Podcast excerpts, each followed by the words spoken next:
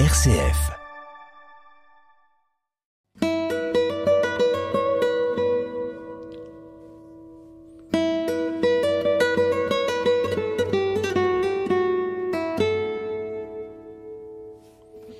On a identifié qu'il y avait, et puis euh, les associations présentes depuis des années nous ont confirmé aussi qu'il y avait quand même beaucoup de, de souffrance. Il y a eu quand même plusieurs suicides depuis euh, fin 2021. Aussi beaucoup de personnes qui me tombent euh, dans l'addiction, qui même expriment leur mal-être.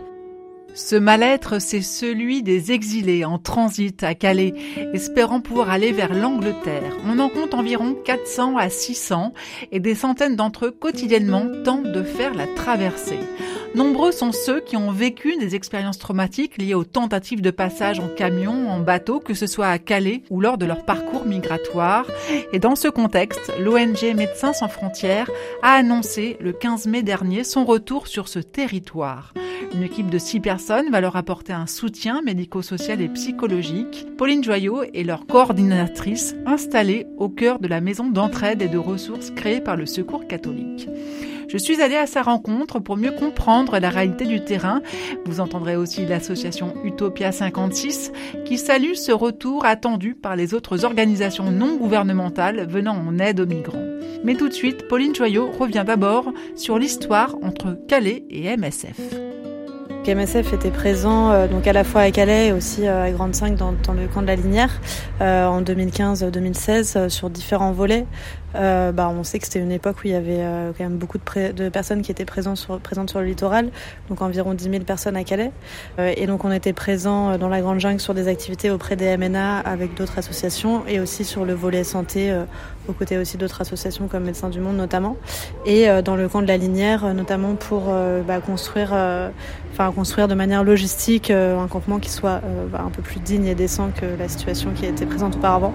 MSF, c'est pas une ONG, une organisation qui a vocation à se substituer au service de l'État. C'est une ONG, on le sait, qui fait beaucoup d'urgence. Euh, du coup, bah, à l'époque, MSF euh, a réussi à, passer euh, ses activités à différents acteurs, que ce soit d'autres associations, euh, à des mairies ou à des acteurs de santé comme la place de Dunkerque. Et donc, dès que cette passation a pu être faite, donc MSF s'est retiré en décembre 2016.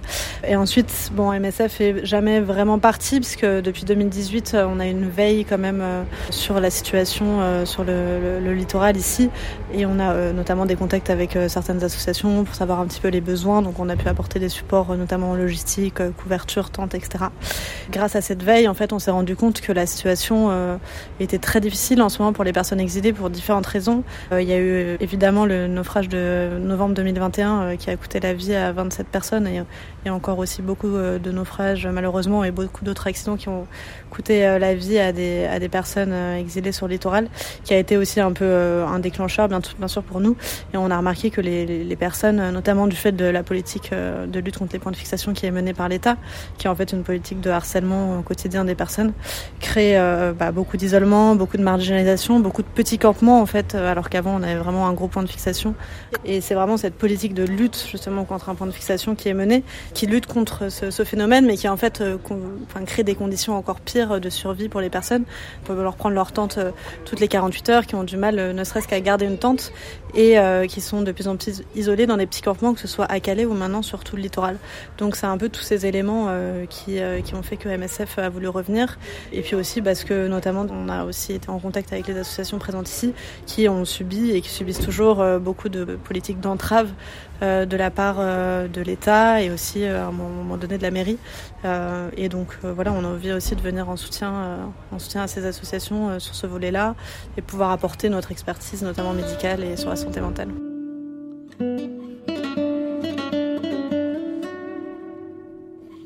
Alors actuellement, donc on a une équipe terrain euh, de cinq personnes. Donc on a une travailleuse sociale, une psychologue, une infirmière et deux médiateurs culturels. Mon travail était très précieux. C'est une équipe diverse, mais euh, il y a beaucoup de personnes qui viennent du littoral. Euh, voilà. Cinq personnes vraiment qui vont aller sur les activités d'aller vers, euh, sur le terrain, donc aller vers les personnes, donc sur les campements, mais aussi par exemple à l'accueil de jour de secours catholique. On travaille beaucoup en partenariat avec les autres associations, parce qu'on avait vraiment à cœur de pouvoir s'insérer dans le tissu associatif qui est déjà très très très fort et très coordonné. Et effectivement, le travail notamment de nos médiateurs culturels est très précieux pour pouvoir faire le lien, surtout sur des thématiques aussi sensibles que la santé mentale, entre les personnes exilées, nous, notre équipe et puis les partenaires, etc. Et c'est ici qu'on reçoit les personnes pour des, voilà, des consultations psychologiques ou des entretiens de réorientation.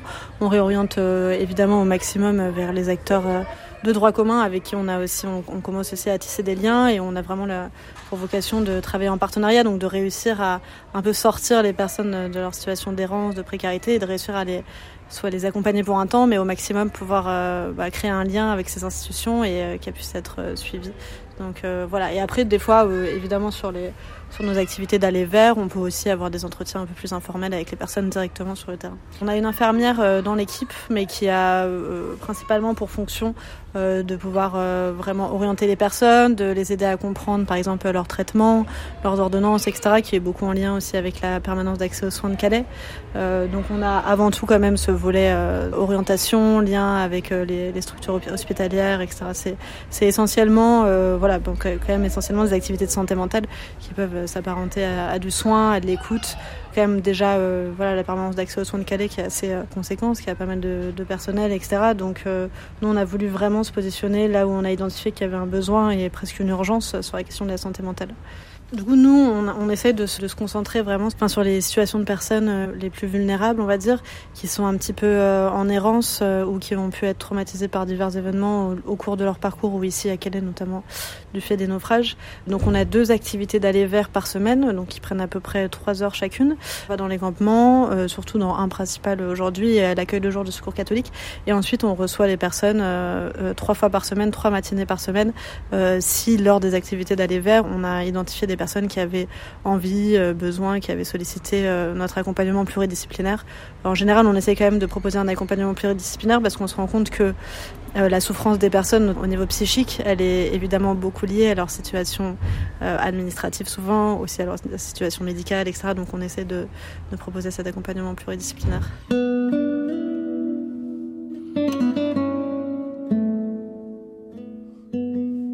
Donc moi c'est Adèle Stouff, et je travaille pour Utopia 56, donc pour l'antenne de Calais plus spécifiquement. Donc je suis coordinatrice. Nous, euh, on est présents donc à Calais depuis euh, plusieurs années. C'est vrai qu'en fait, quand il y a des acteurs tels que MSF qui euh, ben, qui viennent et qui commencent de, de, nouveaux projets et qui se mobilisent sur le terrain, pour nous, ben, c'est quand même un, un signal assez fort en fait que les besoins euh, en termes de santé et de santé mentale ils sont vraiment très importants parce que sinon euh, une association comme ça euh, ne, viendrait pas sur place donc c'est plutôt un signe ben, qu'il y a encore énormément de, de, travail à faire ici en fait et que les besoins en termes humanitaires sont, sont importants. Nous, Utopia 56, on gère principalement donc un téléphone d'urgence où les personnes euh, exilées peuvent nous contacter euh, pour tout un tas de, besoins. Ça peut être euh, les recherches d'hébergement, besoin d'informations. Et alors nous, notre rôle, c'est aussi de sensibiliser en fait les personnes sur bah, tout ce qui concerne le volet traversé en fait, parce qu'il y a beaucoup de personnes ici qui sont là pour passer en Angleterre. Donc donner de l'information sur les risques, informer aussi sur les différentes associations qui sont présentes à Calais. Donc nous, on a un rôle vraiment d'orientation vers les différentes associations et les différents acteurs qui sont présents euh, sur Calais. Depuis en tout cas que moi je suis là, donc depuis janvier 2022, c'est vrai que c'est un constat qu'on fait très régulièrement, que la santé mentale, en fait, il y a très peu de, de prise en charge, que ce soit ben, par l'État ou bien ben, par euh, les autres structures associatives qui n'ont pas en fait les capacités ou les compétences pour mettre ce genre de projet en place. Donc effectivement, euh, c'était un besoin qu'on avait identifié depuis très longtemps, donc c'est vraiment positif que ça puisse se mettre en place aujourd'hui. Il manque tout un volet aussi pour euh, ben notamment les bah, les personnes qui, qui ont tenté la traversée en fait et qui n'ont pas pu être prises en charge euh, bah, de manière adaptée en termes psychologiques parce qu'en fait euh, c'est vécu souvent de manière très traumatique par les gens. Et les traumas bah, physiques ils sont pris en charge après un naufrage ou des choses comme ça. Mais par contre les aspects psychologiques pas du tout. Donc ça c'est un volet sur lequel on voudrait encore pouvoir travailler. Et aussi également ben, tous les aspects en fait liés euh, ben, après une catastrophe, un accident, euh, un incident vraiment traumatisant pour les personnes, ben, avoir peut-être euh, plus de possibilités d'accompagnement de ces personnes sur leur volet de la santé mentale.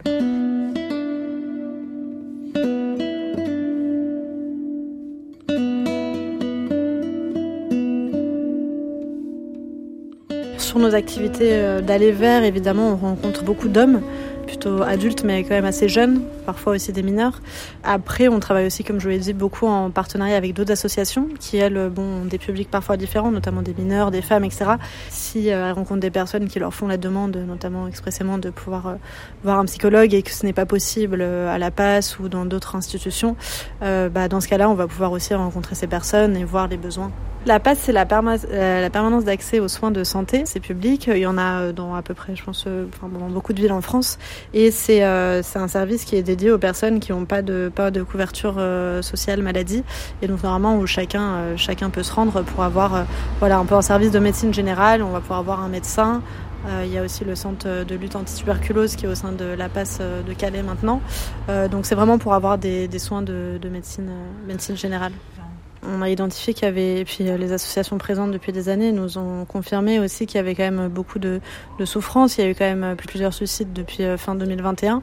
Aussi beaucoup de personnes qui me tombent dans l'addiction, qui même expriment leur mal-être. Voilà, il y a eu différentes enquêtes qui ont été menées, notamment par la plateforme de soutien aux migrants qui a sorti une enquête euh, par Martha Louto anthropologique qui a été vraiment interroger euh, les personnes euh, sur, sur leurs conditions de vie, etc. Et c'est quelque chose qui, qui ressortait souvent.